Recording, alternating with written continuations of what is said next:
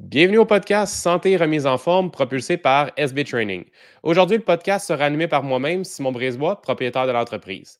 C'est quoi SB Training? C'est un accompagnement vers tes aspirations de remise en forme. Alimentation, entraînement, mindset, motivation et bien plus. Avec l'aide d'une équipe ultra motivée et passionnée de l'activité physique, tout est possible. Pour en savoir plus, vous pouvez nous suivre sur les réseaux sociaux SB Training sur TikTok, Facebook, Instagram. Vous pouvez aussi nous laisser un 5 étoiles sur notre podcast si vous aimez ce que vous entendez. Bon podcast tout le monde. Aujourd'hui, j'ai la chance de recevoir Kathleen, une athlète avec un parcours incroyable. J'ai eu une passe à la palette de sa sœur Chalène, une de mes clientes, qui m'a parlé que sa sœur était super inspirante. Salut Kathleen, merci d'avoir accepté mon invitation. Salut! Ça va bien? Ben oui, ça va très bien. Puis écoute, ça m'étonne pas en tout que ce soit ma sœur qui t'ait donné l'information parce que c'est pas une première euh, à son sujet. Non, c'est ça. Hein, j'ai entendu dire euh, une couple d'histoires sur ta sœur, puis on va en parler tantôt, là, qu'elle t'a déjà joué ce, ce, tour-là par avant, je crois. Oui, pas juste une fois en plus. oui, c'est ça. fait que tout d'abord, euh, Catherine, je voulais qu'on jase de ce qui t'est arrivé en 2017 puis qui a vraiment changé ta vie euh, à tout jamais. J'aimerais ça qu'on en jase. Ben oui, ben en fait, je vais commencer un peu par introduire euh, ma vie. Là. Si je peux dire, jusqu'à 25 ans, moi, j'étais une passionnée de sport. Euh, je faisais du volleyball, de la course, plein de choses comme ça. mais j'étais aussi à l'université pour avoir mon baccalauréat en enseignement. En gros, ça n'arrêtait pas deux secondes. et là, le 19 octobre 2017, paf, euh, en fait, j'ai littéralement rencontré un tracteur, donc euh, un accident de la route là, euh, pour lequel j'étais pas responsable, mais qui a entraîné de multiples blessures. Donc moi, je m'en allais tout bonnement voir un film au cinéma avec mes amis, et là, ça s'est arrivé. Ça m'a entraîné une fracture au niveau de la septième cervicale, une fissure de la carotide, fracture multiple au visage. Maintenant, j'ai six plaques de métal dans le visage. C'est fou, hein? aussi des, fractures euh, multiples au niveau du corps, donc euh, sur le bras, euh, fractures ouvertes, etc. Mais le plus difficile là-dedans tout ça, parce que j'avais aussi d'autres blessures physiques, ça a vraiment été l'hémorragie cérébrale. Donc, mon cerveau a été comprimé, il y a aussi eu un traumatisme crânien et tout ça. Et tout ça, ça fait en gros que ben, tu te réveilles sur ton lit d'hôpital, tu as mal partout, ta vie, en l'espace d'un claquement de doigts, a changé, mais il faut pas s'arrêter là. Mmh c'est ça qui est le plus important. cette expérience-là, autant que je l'ai trouvée dure, autant que ça l'a forgé la personne que je suis aujourd'hui. Et c'est sûrement ça qui m'a aidé après ça à persévérer, à pousser plus loin dans l'effort physique euh, et dans toutes les sphères de ma vie parce que la persévérance a bien meilleur goût. Wow! c'est vraiment beau. C'est vraiment beau ce que tu viens de dire là. Puis c'est vrai, puis j'en parle souvent avec mes clients là, que de persévérer, souvent on voit des belles choses. Euh, quand il y a un mur, il y a un défi, ben, quand on va grimper ce mur-là à place de l'éviter, ben, c'est là qu'on va voir des belles choses euh, par après. Puis ce que tu viens de dire, euh, c'était vraiment beau. Oui, puis ça a vraiment changé ma vie parce que à partir de ce moment-là, j'aurais pu dire c'est tellement dur quand je me réveille le matin, juste vivre, juste respirer, c'est difficile. J'aurais pu dire bon, je m'arrête là, je reste couché dans mon lit. Mais non, moi, j'ai poussé ça plus loin. Et à chaque matin, je me disais, ah ouais, botte-toi les fesses, fille, let's go. Tu veux revenir comme avant, tu veux redevenir la personne que tu étais, ben, let's go. Lève-toi, puis en ouais, en réadaptation, puis tout ça. Au bout de la ligne, je pense que je suis peut-être une meilleure personne que ce que j'étais avant à cause de ces défis-là qui ont forgé euh, mon esprit. C'est ça qui est fou parce que, encore une fois, tu l'as dit, puis on va en reparler tantôt, on va parler de ta réhabilitation. Puis tu sais, à quel point que souvent tu aurais pu abandonner dans, dans ce parcours-là. Puis c'est ça qui fait en sorte que c'est tout à ton honneur maintenant d'être la personne que tu es maintenant et de voir où tu es euh, maintenant. Donc, euh, un gros bravo. Oui, bien, merci beaucoup. là, euh, je saute vite sur cet épisode-là de mon accident parce que ben, je me dis, je veux pas trop qu'on axe le podcast là-dessus, mais imaginez euh, quand on est transféré euh, par avion, ambulance euh, à l'hôpital Sacré-Cœur de Montréal, quand on passe quelques jours dans le coma, quand après ça, on passe plusieurs jours à plus pouvoir marcher, plus pouvoir s'habiller, plus pouvoir manger seul. Donc, c'était pas un petit accident, là. C'était vraiment quelque chose de gros qui m'a énormément limité. Juste le carcan pour le coup, juste ça c'est énorme euh, la chance que j'ai eue d'être bien entourée et sûrement aussi d'être aussi tête de mule. Ouais. puis tu t'en as pas parlé, mais pourquoi que tu as dû être transféré puis tout ça, c'est que tu habites en région éloignée, tu sais, ça, tu peux en parler aussi euh, d'où tu viens, puis euh, à quel point tu as eu un service incroyable de gens, parce que tu, tu m'en as parlé par message vocal la dernière fois. Si tu n'avais pas eu une aussi belle équipe qui ont agi rapidement, ben peut-être que tu ne serais pas là aujourd'hui pour nous en parler. Totalement. Ben, je suis bien contente que tu me donnes l'occasion de le plugger. Donc, en fait, moi, je viens du Témiscamingue, une région merveilleuse, mais qui est loin quand même des grands centres hospitaliers. Donc, moi, là-bas, euh, j'ai eu mon accident, mon transféré à l'hôpital, euh, un jeune euh, médecin, docteur Mathieu, qui était là, puis lui, il a tout de suite compris qu'il fallait vite me transférer. Par contre, l'avion Valentine était pris au Nunavut, si je ne me trompe pas, donc elle n'était pas disponible. Ça veut donc dire que eux, toute l'équipe ont dû trouver un avion pour me transporter. Donc, la compagnie Proper ont accepté de prêter un avion. Il a fallu qu'ils enlèvent des bancs à l'intérieur. Incroyable. Le médecin de Ville-Marie au Témiscamingue a pris congé de l'urgence ce soir-là pour embarquer dans l'avion avec moi parce que ça prend un médecin. Il y a aussi une infirmière de Rouen-Noranda euh, qui a embarqué avec moi. Donc, là, avec ça, ils ont pu me transférer, mais s'ils ne m'avaient pas transféré cette nuit-là, si on n'avait pas eu d'anesthésiste au Témiscamingue pour euh, me mettre en coma artificiel, ben, je ne serais pas là aujourd'hui. C'est fou, hein? C'est fou à quel point que des petits détails peuvent faire des gros changements, là, comme la rapidité d'exécution, que là, il y a eu un médecin qui était disponible. non, c'est vraiment fou. Puis qui a réussi à adapter l'avion, qui a réussi à adapter l'avion aussi pour te, te transporter. Là, euh, non, non, c'est vraiment cool. Euh, quand tu m'avais envoyé des messages vocaux, parce que tu m'en as pas envoyé juste un, hein. je trouvais ça intéressant d'en parler. Là.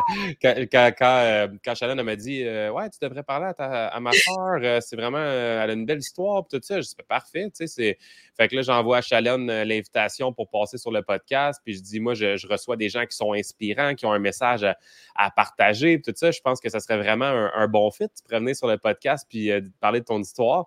Mais j'ai eu la chance d'avoir euh, l'histoire en intégrale. Je pense 45 minutes de message vocal directement dans mon Messenger. C'était parfait. ah, ma soeur, elle a bien ri de moi justement parce que là, elle m'a demandé ce que je t'avais dit. Donc là, quand je lui transférais le dixième message vocal de cinq minutes, elle était découragée. Ah, c'est sûr. Ben oui, c'est ça. C'est vraiment drôle. Oui. Euh, on va passer à, un autre sujet parce qu'on vient du même milieu. Euh, moi aussi, je, viens du milieu de, l'enseignement. Tu es en éducation physique, toi aussi, si je ne me trompe pas? Non, pas du tout. Ben, j'ai enseigné l'éducation physique pendant un an, mais en fait, euh, j'enseigne les maths et les sciences. Mais j'ai aussi fait beaucoup de coaching, de voler. Donc, euh, enseigner l'éducation physique, je l'ai fait juste un an, mais depuis ce temps-là, j'ai jamais arrêté de, coacher du volleyball, puis de, faire euh, plein d'autres implications dans le niveau du sport. Donc, tu es enseignante au secondaire? Oui. OK. Puis comment tu réussis à inspirer les jeunes à travers ton travail, à travers ton histoire? Euh, est-ce que ça est-ce que tu trouves que ça a changé ta façon d'enseigner depuis ce moment-là? Est-ce que Totalement. En fait, euh, je peux te dire honnêtement que les jeunes, des fois, c'est pas vrai qu'ils sont toujours motivés, puis c'est pas vrai qu'ils trouvent ça toujours facile à l'école. Puis nous autres, des fois, on voit ça comme des petits obstacles. Mais moi, s'il y a bien quelque chose que j'ai compris depuis mon accident, c'est que tous les obstacles, ils ont quelque chose de particulier. Tous les obstacles, ça veut dire qu'il faut qu'on on se mobilise, puis qu'on les surmonte, puis qu'on travaille fort, puis tout ça. Puis souvent, Bien, avant, j'avais pas autant la même vision qu'eux autres. Moi, j'étais la fille qui avait bûché, qui avait travaillé acharné, puis tout ça. Puis maintenant, je le comprends plus quand ils font face à un obstacle, qu'eux autres, c'en est un gros. Donc, je vais vraiment essayer de les motiver avec mon histoire, mais en leur montrant, hey, moi, gang, si je m'étais dit, oh, je suis vraiment pas capable, je suis pas bonne, tout ça, quand j'ai eu mon accident, mais aujourd'hui, je courais pas, j'en mmh. pas, je, tu sais, moi, là, c'est vraiment parce que je me suis dit que j'allais être plus forte que cet obstacle-là, que j'allais être plus tête de mule que, euh, que le tracteur, que mon accident. Donc, je leur ai dit, vous autres, là, je sais que c'est pas un tracteur que vous rencontrez, mais c'est d'autres défis, puis vous êtes capable de les surmonter. Puis souvent, on dirait, les, les jeunes accordent leur crédibilité, euh, vont, vont, oui, c'est ça, ils vont accorder de l'importance, mais à des gens qui ont de la crédibilité plutôt. Mm-hmm ils donneront pas ça gratuit. Donc, quand ils voient ça de ma part, ben, ils trouvent ça plus inspirant, puis ils vont avoir tendance à m'accorder une crédibilité. Puis quand je vais leur parler de cette façon-là, à faire comme OK, assez de quoi elle parle, elle. Donc, donc les jeunes, c'est vraiment important pour eux autres. Ils ne donneront pas leur confiance, puis ils ont besoin de, se sentir tous euh, équitables. Donc, je vais leur donner ces deux choses-là, puis je vais leur donner des, des conseils pour surmonter les obstacles qui, eux autres, ne sont pas négligeables dans leur vie. Oui, parce que tu l'as vécu. Tu sais, tu l'as vécu, puis ça t'a vécu un méchant gros obstacle. Fait que c'est sûr qu'eux sont comme, OK, elle est passée par là, elle a réussi. Donc, OK, ben maintenant, donne-moi des trucs, enseigne-moi comment faire pour passer ces obstacles-là, parce que tu sais, ils l'ont vu que tu es une battante, puis que tu as réussi à passer ce gros traumatisme-là que tu as vécu. Fait que là, c'est sûr que de cette façon-là, tu gagnes la confiance des jeunes, puis ils sont comme, OK, maintenant, euh, j'écoute. Fait que c'est sûr que ça, ça l'aide. Puis je commence tout le temps l'année en leur présentant ça. Parce que moi, j'ai des choses qui restent dans ma vie de tous les jours. J'ai des séquelles, des trucs qui sont plus difficiles. Donc, je commence toujours l'année en leur présentant tout ça. Puis après ça, j'y vais pas de, pour quand je veux les motiver, j'y vais pas d'un let's go, t'es capable. Oui, parfois. Mais le trois quarts du temps, depuis mon accident, j'ai compris que ça prend quelque chose de concret. T'as un mm-hmm. obstacle, donne-moi un conseil pour le gravir, cet obstacle-là. Donne-nous une façon, un moyen concret d'y parvenir. Donc, j'y vais plus dans cette sphère-là. Puis, euh, ben, je le vois que les élèves, ça les motive. Puis, même au niveau sportif, je le vois que ça les motive parce qu'ils vont venir me dire Hey, aujourd'hui, j'ai fait le cross-country, j'avais une un pace de tant de minutes du kilomètre, nana. Donc, euh, ça les motive, je le vois. Puis, en même temps, ben, je suis là pour eux autres. 100% puis c'est tout à ton honneur. Puis les jeunes, ils, le ressentent, ça. les profs qui sont passionnés puis qui sont là pour les bonnes raisons, c'est sûr que les jeunes, euh, c'est là qu'ils vont créer un lien puis qu'ils vont passer une belle année scolaire. Puis après ça, ils vont être comme tout à, tout à toi pour quand tu vas enseigner les mathématiques parce que tu as créé ce petit, euh, ce petit lien-là avec eux. Au niveau de ton histoire sportive, euh, donc le avant et le après, donc on va parler de. ben, je te laisse aller. Dans le fond, j'aimerais ça que tu me parles de Kathleen avant l'accident, Kathleen après l'accident. Euh, Kathleen, avant l'accident, a toujours été une tripeuse de course. J'ai fait de la course de courte distance, des sprints. J'ai joué au volley. Après ça, j'ai fait plus des courses de longue distance. Euh, j'ai fait aussi beaucoup de Spartan Race, des courses à obstacles, tout ça. J'ai adoré ça avec mon frère David. Euh, puis, j'étais vraiment en forme. Puis, quand j'ai eu mon accident, à ce sujet-là, c'est vraiment le fait d'être en forme physique qui m'a sauvé la vie. Donc, mes neurologues, mes médecins vasculaires m'ont dit souvent que mon pouls était lent. Donc, dans mon cerveau, quand ça saignait, au lieu de gicler souvent, bien, ça giclait, mais moins souvent. Aussi, j'avais une pression qui était basse vu que j'étais en forme. Donc, au lieu de gicler fort, bien, ça giclait, mais un petit peu. Donc, ça, c'est vraiment grâce à mon activité physique que je suis encore là devant vous. Donc, encore plus important de prôner l'activité physique après. Euh, après mon accident, je vais vous dire honnêtement que euh, j'avais tout de suite hâte de, de pouvoir recommencer. Donc, j'ai mes amis qui m'avaient dit Katou, parce qu'ils m'appellent comme ça, quand tu vas pouvoir recommencer l'activité physique, on va venir jogger avec toi. J'en ai une, principalement Mireille, qui avait insisté. Mais je pense qu'elle ne s'attendait pas que même pas trois mois après mon accident, mon euh, médecin, mon orthopédiste, du coup, me permettrait d'aller courir. Donc, finalement, ça a fini en une course de 750 mètres avec moi qui dit Let's go, Mireille, viens-t'en, là. Donc, puis je dis une course, mais ça avait plus l'air d'être Zombieland. Oui, ouais, c'est ça. Avec tout ton, tout ton attrait. Ouais, c'est ça. Mais j'ai vite recommencé. Ça a commencé euh, par ça. Après ça, euh, un moment, j'ai tout de suite recommencé à jouer au baseball euh, l'année même. Je me souviens que mon ergothérapeute en réadaptation m'avait dit Écoute, Kathleen, tu devrais peut-être attendre un an. Puis là, assez tête de mille comme je l'étais, je lui avais dit écoute, soit tu m'aides à jouer de façon sécuritaire cette année, euh, puis je joue au baseball, ou soit je joue quand même, mais tout croche. Donne-moi des trucs. exactement. Donc, j'avais joué cette année-là, puis après ça, ben, les défis se sont enchaînés un après l'autre. Euh, il est arrivé un moment où, ben, euh, après mon accident, après ma première saison de baseball, je suis en train de rouler euh, vers la maison, de retour chez moi après mon travail et tout ça, et j'apprends que j'ai été inscrite à une compétition, le, un raid international Témiscamingue par ma sœur, qui m'avait parlé la fin de semaine d'avant d'une course familiale.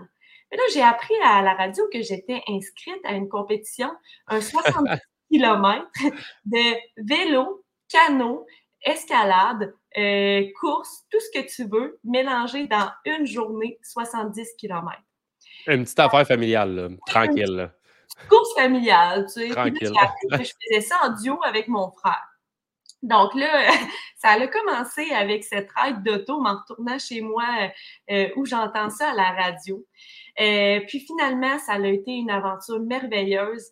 Euh, on a fait ça euh, main dans la main, mon frère puis moi, mais aussi avec ma soeur qui a pas eu le choix de s'impliquer et mon père et toute ma famille finalement parce que on devait avoir aussi des, un équipage qui transportait notre canot d'un point à un autre, tout notre équipement.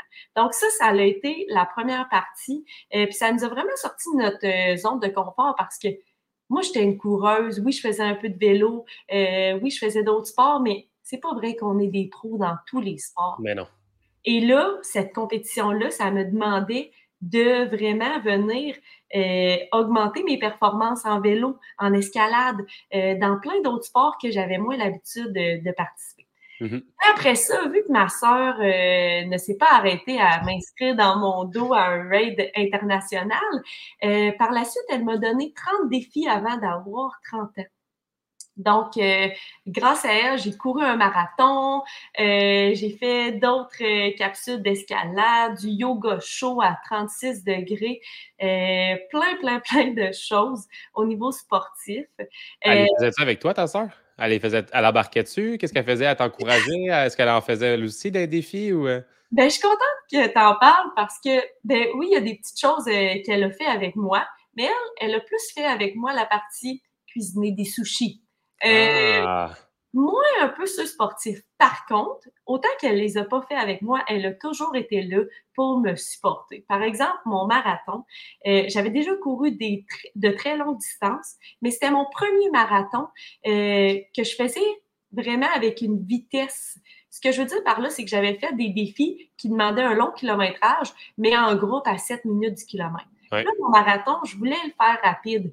Donc, c'était pas le même challenge, puis c'était vraiment le premier officiel. Ma soeur et ma mère ont embarqué avec moi dans l'aventure, mais eux autres, ils n'ont pas couru le marathon. Ce qu'ils ont fait, ils se sont loués un tandem à Ottawa. Donc, un vélo deux places. puis ils m'ont suivi à tous les points de contrôle euh, durant mon marathon. C'est malade.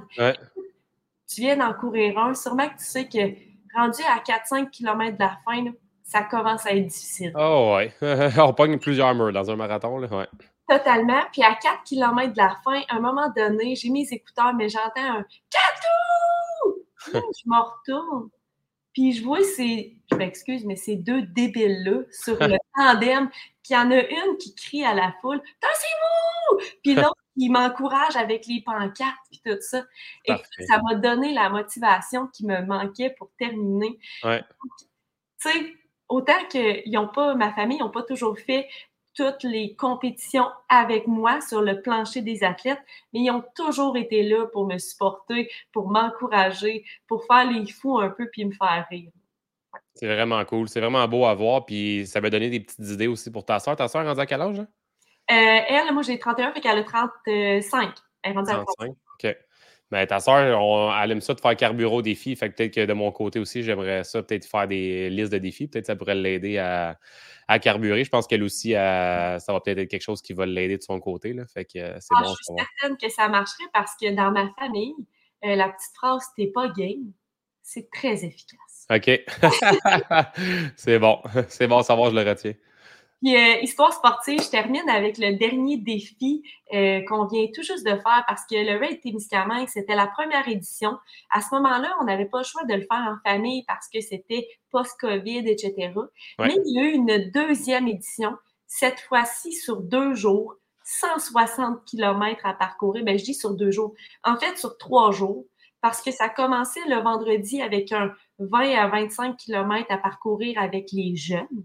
Et ensuite, euh, la compétition du 160 km sur deux jours, samedi et dimanche.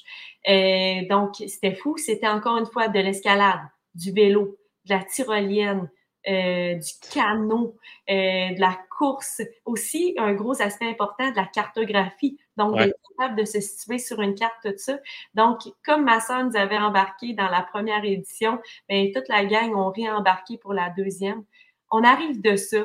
On a couché dans des petites tentes euh, à trois avec les pieds qui accotent d'un bord, la tête de l'autre. Tu euh, t'as eu froid, t'es tout humide, mais let's go, on embarque.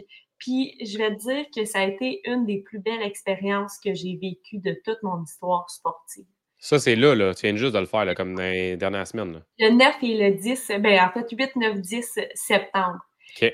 Ça a été une des plus belles expériences. Pourquoi? Le vendredi, on était jumelés avec des équipes de jeunes qu'on devait coacher, qu'on devait encourager, qu'on devait.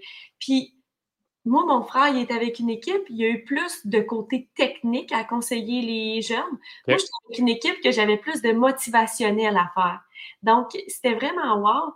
Après ça, le samedi, écoute, on commence ça en, gros avec euh, la compétition vraiment plus ardue qu'avec les jeunes. Donc, euh, du canot, du vélo, tout ça. Mais ce que j'ai trouvé wow aussi, c'est que là, tu arrives le samedi, tu es là, wouhou! Puis on est toujours comme ça à l'arrivée. Mais le dimanche matin, t'es raqué, là. c'est sûr. Tu as deux jours, tu as déjà au-dessus de 90 km de fait. Il faut que tu repartes. Ah ouais, t'as pas le choix. ouais, puis je sais pas toi, mais moi, une des spécificités de mon de toutes les compétitions que je fais, c'est que j'ai toujours hâte, je suis toujours motivée. Mais quand j'arrive sur la ligne de départ, le matin, je me demande tout le temps, mais qu'est-ce que je fous ici? ben, c'est sûr que tu te sens comme ça jusqu'à temps que tu commences. Quand tu commences, après ça, ça devient le fun, mais c'est ça. C'est le, début, tu es comme, ah, OK, ouais, j'ai vraiment payé pour être ici. ouais. Puis quand on arrive, là, euh, tout le long, on a du plaisir. Puis quand on arrive, le sentiment d'accomplissement. Moi, je carbure. Ah ouais, à la fin, c'est fou. Ouais. ouais. la fin, c'est tout le temps, tout le temps un, gros wow. Mais ça, là, euh, pour revenir un petit peu sur le, raid, ça, c'est quelque chose que il y a un de mes clients qui me dit c'est qu'il existe depuis longtemps, mais ça a comme disparu à un moment donné. Ça se peut-tu? Parce que lui, il faisait ça là, hum, peut-être 20, 25 ans, mais c'était en équipe, puis c'était, il est droppé à quelque part, il y avait une carte, puis il fallait qu'il se rende juste du point A au point B selon la stratégie de leur équipe. Toi, est-ce que c'est vraiment, vous faites votre propre stratégie puis tout ça, ou c'est vraiment que là, il y a du canot, là, il y a du vélo, là, il y a d'escalade, puis tout est déjà placé de cette façon-là, ou c'est comme vous devez vous rendre à telle, telle place-là, puis faites votre stratégie, premier qui arrive, c'est lui qui gagne? Comment c'est? OK, je commence par répondre à celle-là, puis après ça, je reviens sur euh, ça est-ce que ça a disparu ou non? Ouais. Donc, la première chose, c'est qu'il y a différents types de raids, mais nous, c'en est vraiment un euh, que de tel tronçon à tel, de tel endroit à tel endroit. Donc, pour un tronçon, ça doit être fait en vélo. L'autre, ça doit être fait en canot. Par contre, comme pour ton ami, il n'y a pas de parcours qui est tracé. Il y en a qui vont passer par une route ou par un sentier, ou par un endroit. Les autres vont passer par un autre endroit. Donc, ce que tu sais, c'est que, par exemple, de tel point qui est à, mettons, 12 km de l'autre, tu dois le faire en vélo. Mais tu sais pas, ils ne disent pas par où passer, rien de tout ça. Tu sais juste que tu dois partir de là à là et que tu dois être en vélo. Donc, des fois, si tu décides de passer plus dans le bois, ça se peut que tu marches à côté de ton vélo. Euh, ça peut arriver. Puis de tel à autre endroit à tel autre endroit, le sans calme. Donc, euh, mais je sais aussi qu'il y a des raids qu'eux autres, c'est vraiment de tel point à tel point, puis là, tu choisis un peu plus. Ça. oui. Puis ça existe, oui, depuis longtemps. En fait, c'est qu'au Témiscamingue, euh, ça fait pas longtemps que ça existe. Il y en a beaucoup. Euh, je sais que dans le coin de Offord, Magog, tout ça, c'était vraiment populaire depuis très longtemps, même qu'au cégep de Sherbrooke, il y avait des, euh, des cours de cartographie pour tout ça. Euh, puis je sais que dans d'autres régions, par exemple Gaspésie, il y a eu un raid pendant longtemps et justement, la compagnie qui organisait celui en Gaspésie, maintenant, on transfère au Témiscamingue parce que le but d'un raid, c'est aussi de découvrir des nouveaux paysages. Oui, c'est ça le parcours peut jamais être le même. Donc, euh, il faut un grand territoire pour pouvoir faire un 160 km. Donc là, il a fait plusieurs années en Gaspésie. On s'en vient pour plusieurs années au Témiscamingue. Puis, il y a des équipes internationales. Donc, c'est pas juste du Témiscamingue. Il y a des gens du Brésil qui étaient là, il y avait des gens de la Finlande, il y avait autant des gens de l'Ontario, du Mexique, donc il y avait des gens de partout dans le monde qui étaient là pour compétitionner, donc 25 équipes euh, qui compétitionnaient. Dans votre petit coin de pays, c'est hot ça? Oui. C'est vraiment cool. Puis en même temps, c'est tellement beau notre coin de pays que ça donnait vraiment une vue à tous ces gens-là qui n'ont aucune idée du petit paradis qui est ben, qui se situe au Témiscamingue. Oui, 100% parce que chaque place qu'on va, chaque place qu'on découvre, tu sais, comme moi, j'étais à Saint-Roch-de-la-Chigan, personne ne sait c'est où Saint-Roch-de-la-Chigan. Tu sais, chaque place que tu visites, il y a des petits trésors à, à voir. Là, fait que non, c'est vraiment cool. Euh, ça, ça, va mettre le Témiscamingue sur la map. C'est le fun. Exactement. Ouais. Puis c'est quoi la qualité, euh, Kathleen, qui fait en sorte que tu es où tu es aujourd'hui? Tantôt, tu me parlais de la persévérance. C'est tout ça comme la grosse qualité, tu penses, qui fait en sorte que que tu es la personne que tu es maintenant? Ben, on dirait que j'hésiterais entre euh, trois qualités. Je pense que la persévérance, c'est vraiment ça euh, qui, qui, a fait toute la différence. Puis, tu sais, pourquoi est-ce que je suis persévérante en passant? Moi, je suis persévérante parce que j'ai soif de vivre c'est pour ça que j'ai toujours persévéré. Puis je suis chanceuse parce que ça, je l'ai depuis toujours. Ma mère, ma soeur sont pareils. Ils ont soif de vivre autant que moi. Euh, l'autre chose, avant, ça a toujours été un défaut, mais depuis mon accident, pouf, c'est devenu une qualité. Donc moi, je suis vraiment tête de mule. je suis vraiment tête de cochon. Fait que quand tu me dis, euh, moi, mes médecins m'avaient dit, plus jamais tu vas courir, plus jamais tu vas travailler, plus jamais. Moi, je les ai regardés. Ah ouais? Ah, regarde-moi bien. Mm-hmm. Donc, je suis vraiment tête de mule, fait qu'il n'était pas question que je les laisse avoir raison, puis pas moi. Euh, donc ça, ça m'a aidé, mais avant, c'était un, un, défaut. Maintenant, c'est devenu une qualité. puis l'autre affaire aussi, c'est que je suis résiliente. Mais ça revient, ça, ça se connecte avec la persévérance. Mais je suis résiliente dans le sens que, tu sais, des fois, on pense, pouf, j'ai surmonté mon, euh, mon accident. Mais si vous saviez comment, quand tu penses que tu as tout surmonté, il y a toujours une étape de plus, puis mmh un petit pas de plus. Puis, tu sais, maintenant, en ce moment, là, proche de moi, il n'y a pas grand personne qui a mal à la tête comme moi ce matin. Ouais. Mais, puis en plus, on est dans une semaine un petit peu pire, mais jamais je vais le laisser euh, paraître tant que je peux parce que j'ai soif de vivre parce que c'est un obstacle, puis je vais être capable de surmonter, puis je vais passer par-dessus l'autre. Donc, c'est pas juste un obstacle, c'en est des millions de tout petits que je prends un à la fois, puis que je les traverse, puis qu'on vit bien euh, avec ça. C'est vraiment inspirant aussi parce que, tu sais, Catherine, tu aurais pu décider aussi de, à partir de ce moment-là, de dire, bon, ben, regarde, euh, la vie a décidé que euh, s'affaissait sur moi, la vie a décidé que, puis tu es tout le temps dans, un mode de d'être négatif, puis de dire que euh, tu n'es pas chanceuse, de dire que tu aurais pu décider. Puis, je, mettons, je prends 100 personnes qui vivent la même situation que toi, je te dis peut-être qu'il y en a 80% 85% qui, euh, chaque jour, seraient négatifs, chaque jour se lèverait avec la baboune, et ça là-dessus. Puis toi, tu es souriante comme jamais depuis tantôt, puis que tu dis, j'ai soif de vivre, puis c'est pas un accident qui va m'arrêter, c'est pas ça. Fait que ça, c'est beau. c'est vraiment cool. Puis c'est ça qui fait en sorte que tu es inspirante. C'est le fait que tu as décidé que, OK, fine, il m'est arrivé un accident, c'est une claque, mais il va en arriver peut-être d'autres, puis il va en arriver d'autres obstacles dans ma vie, puis je vais la vaincre, puis je vais juste continuer d'avancer. Puis c'est vraiment beau.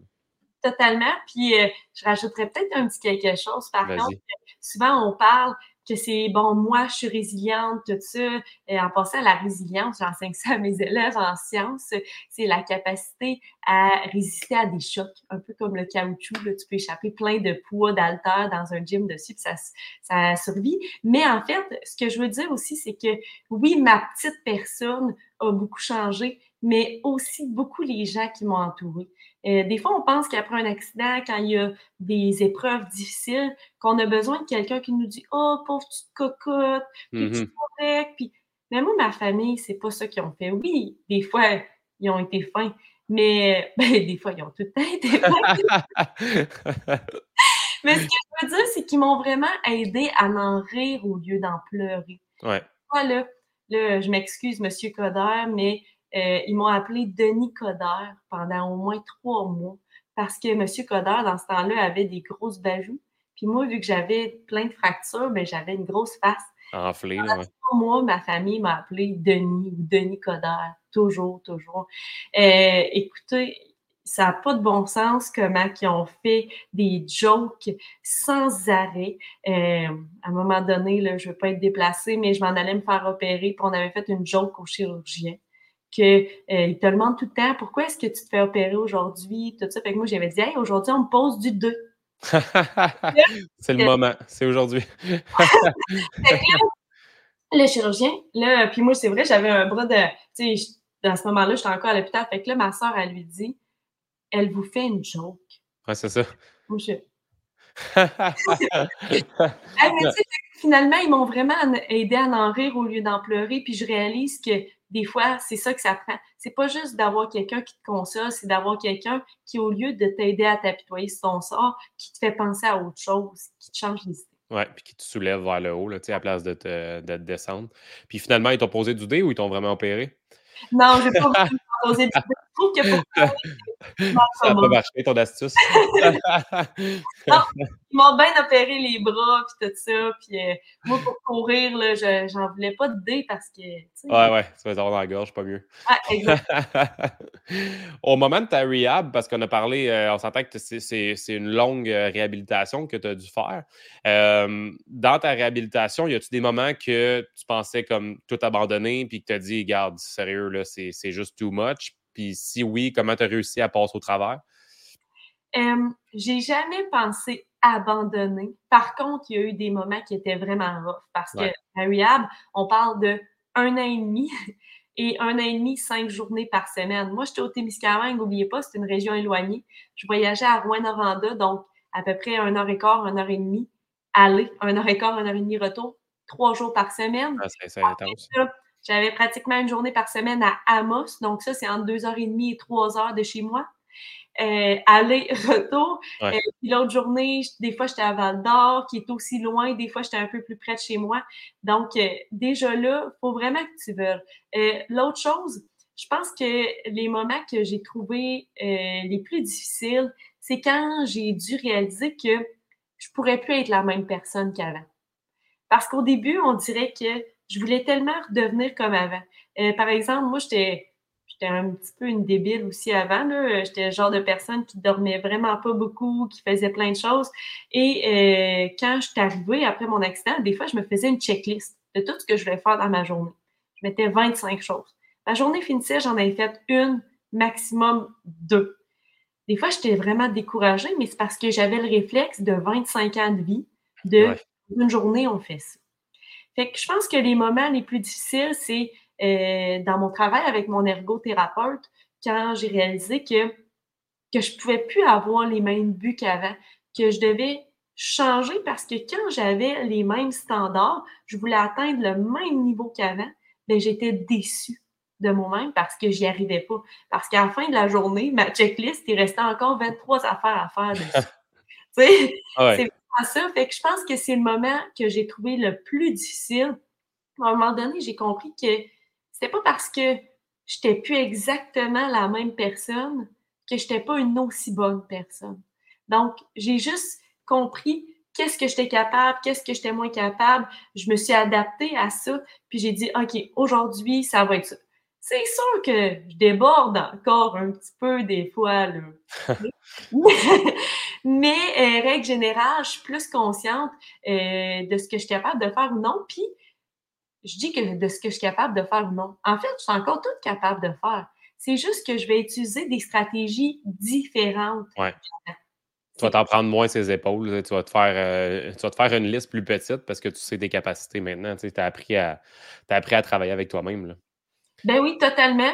Ou sinon, je vais vraiment prendre le temps de regarder ma liste, puis OK, ces trois choses-là sont complémentaires, je vais les, les joindre ensemble, euh, je vais essayer de les faire en un morceau aujourd'hui. Euh, donc, je vais vraiment, il y a plein de stratégies compensatoires qui sont énormes. C'est non, non, mais tu veux aller mettre quelque chose dans une armoire. Avant, je m'étirais le bras. Maintenant, mon bras gauche, il ne peut plus aller comme l'autre. Caroline, je vais prendre un petit banc, mais maintenant, je sais qu'il faut que je prenne un petit banc. Je vais en avoir un à disposition. Je vais sauver beaucoup de temps grâce à ces stratégies-là. Puis mon ergothérapeute, euh, je pense que j'ai le droit de le nommer. Ben oui, ben oui, ben oui. Nicolas Gervais, euh, il a été vraiment extraordinaire, mais toute l'équipe en fait, je devrais dire, du centre de réadaptation, euh, la maison de Rouen-Noranda ont été extraordinaires. Puis euh, autant que des fois, là, j'ai dû être dur un petit peu sur eux autres parce que je voulais aller un peu plus vite que la machine, mais autant qu'ils m'ont aidé aujourd'hui à être une encore meilleure personne.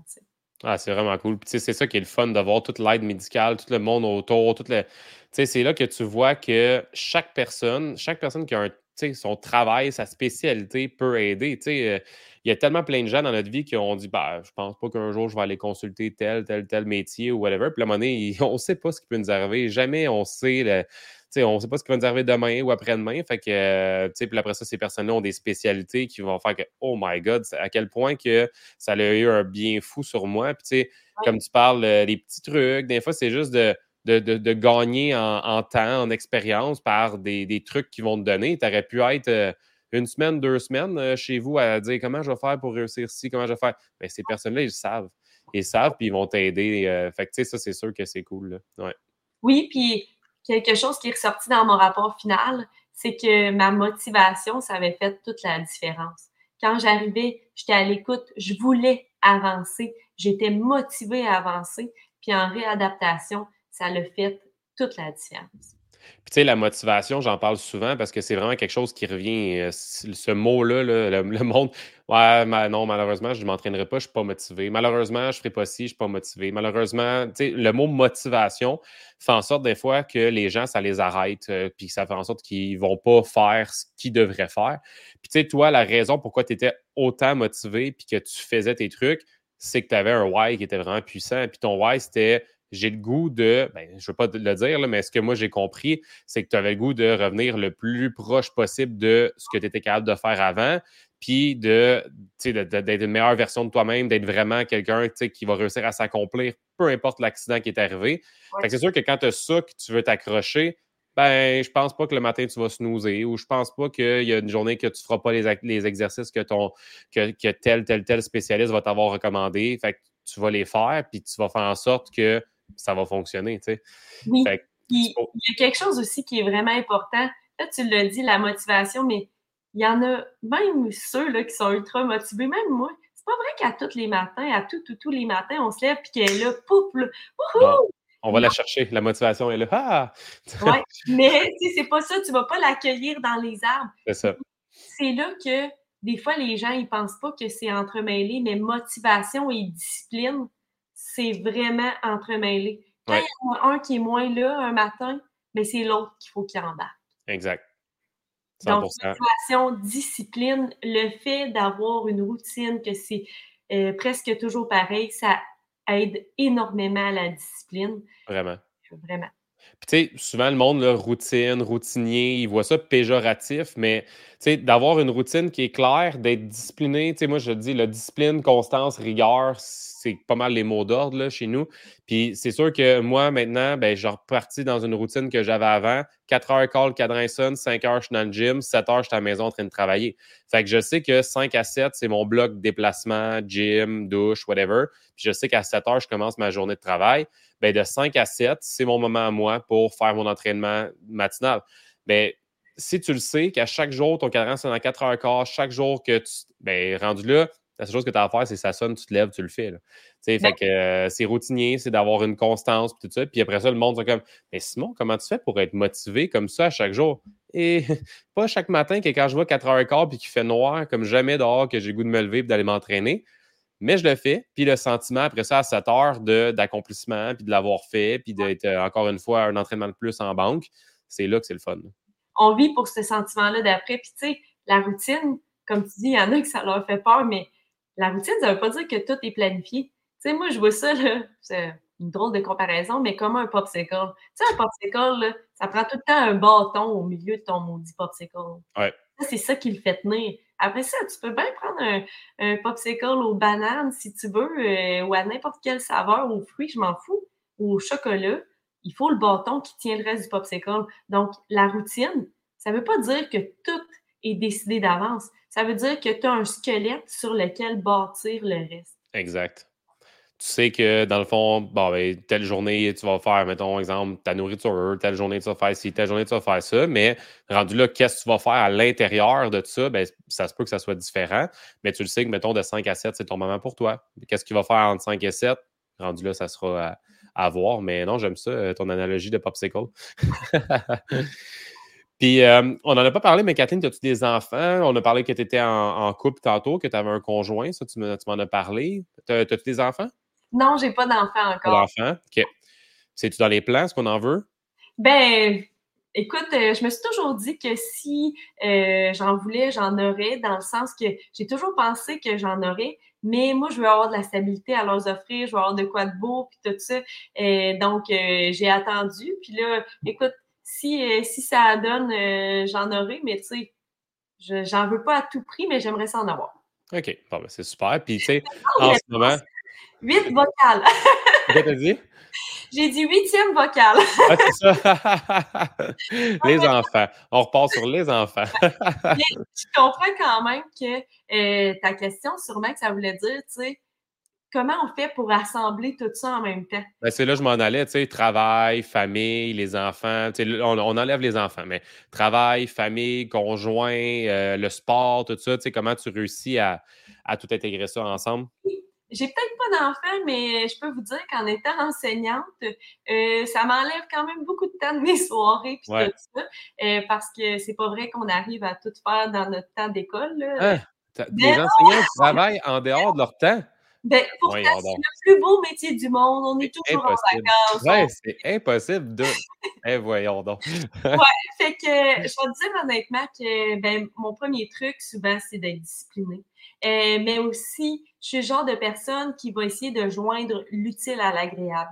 Par exemple, quand je m'entraînais pour euh, mon raid, ben ça, c'est beaucoup d'entraînement parce qu'il faut que je fasse l'escalade, du vélo, tout ça. Euh, ben, je vais dire honnêtement que souvent, je me disais, à, tout, à tous les endroits que je dois aller, qui sont à moins, mettons, de 30 km de chez moi, si c'est pas, mettons, de me rendre au travail le matin que genre, du moment que c'est à moins de 30 km puis que c'est faisable, j'irai pas en voiture. Je vais y aller en vélo, je vais y aller à la course. Euh, donc, j'ai fait énormément de disciplines comme ça. Juste, euh, je, jouais au softball à 18 km de chez moi, mais j'y allais à la course.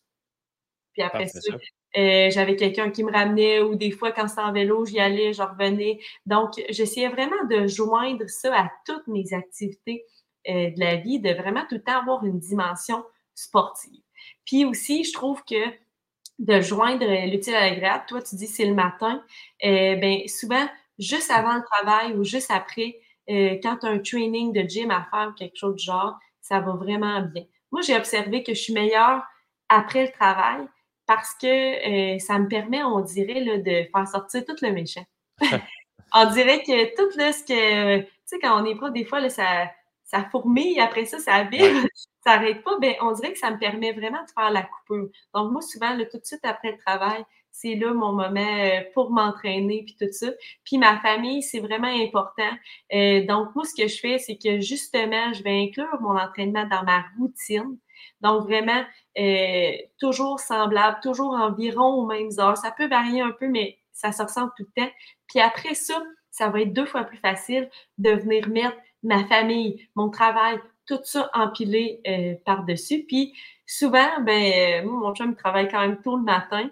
Fait que je sais que en fin de soirée, j'ai du temps de libre. Fait que souvent, ben, c'est là que je vais finir mes devoirs, là, comme euh, d'école, comme de 9h, 8h30 jusqu'à 11h à peu près. Fait que c'est vraiment nous autres, comment on fonctionne avec notre métier, avec ce qu'on veut faire, tout ça. Mais je pense que la structure, la, routine, la discipline, ça reste un élément important pour après ça avoir l'espace pour aller mettre tout le reste. Oui, puis c'est ça, tu l'as bien dit, tu sais, que tu sais que le matin, bon, ben, tu vas faire certains trucs. Après ça, tu fais ta journée de travail. Tes entraînements sont après ta journée de travail tu te gardes du temps le soir pour faire des trucs reliés à l'école. Fait que, tu le vois que tu as, certaines structures en place, puis c'est ça qui fait en sorte que, tu, réussis à le faire. Puis est-ce que ton conjoint, il fait des entraînements avec toi des fois pour rentabiliser le, temps? Est-ce qu'il en fait euh, avec toi ou tu es plus solo?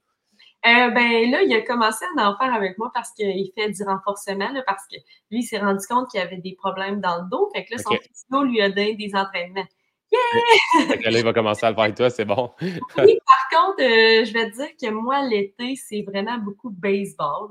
Euh, j'arrive cette année, je pense, si je ne me trompe pas, que j'ai fait 15 tournois de baseball, dont 4 dans deux équipes. Donc, je me suis vraiment pas ennuyée. ça, il n'a pas encore embarqué tant que ça. Il est venu au tournoi de baseball familial, mais c'est pas encore un fanatique de softball. Travaille là-dessus. oui, c'est ça. un étape à la fois. Parfait, ça. Puis, euh, dans l'optique de respecter ton temps aussi, là, parce que ça fait quand même 45 minutes qu'on jase, je vais te demander, euh, puis tu sais, tu le sais, on pourrait parler, puis moi aussi, je suis un bon pour parler longtemps. Fait que je vais te laisser le mot de la fin dans le fond, je vais te poser une dernière question. Je voulais savoir, est-ce que tu avais un conseil à donner à quelqu'un qui hésite à se lancer, soit dans le sport, soit dans une remise en forme? Euh, Aurais-tu un conseil à donner à quelqu'un qui, hésite à se lancer? Bien, moi, je vais vous dire que le plaisir vient en le faisant. On parlait tantôt du sentiment d'après. Malheureusement, ce sentiment-là n'est pas là avant. Il faut se jeter à l'eau. Ouais.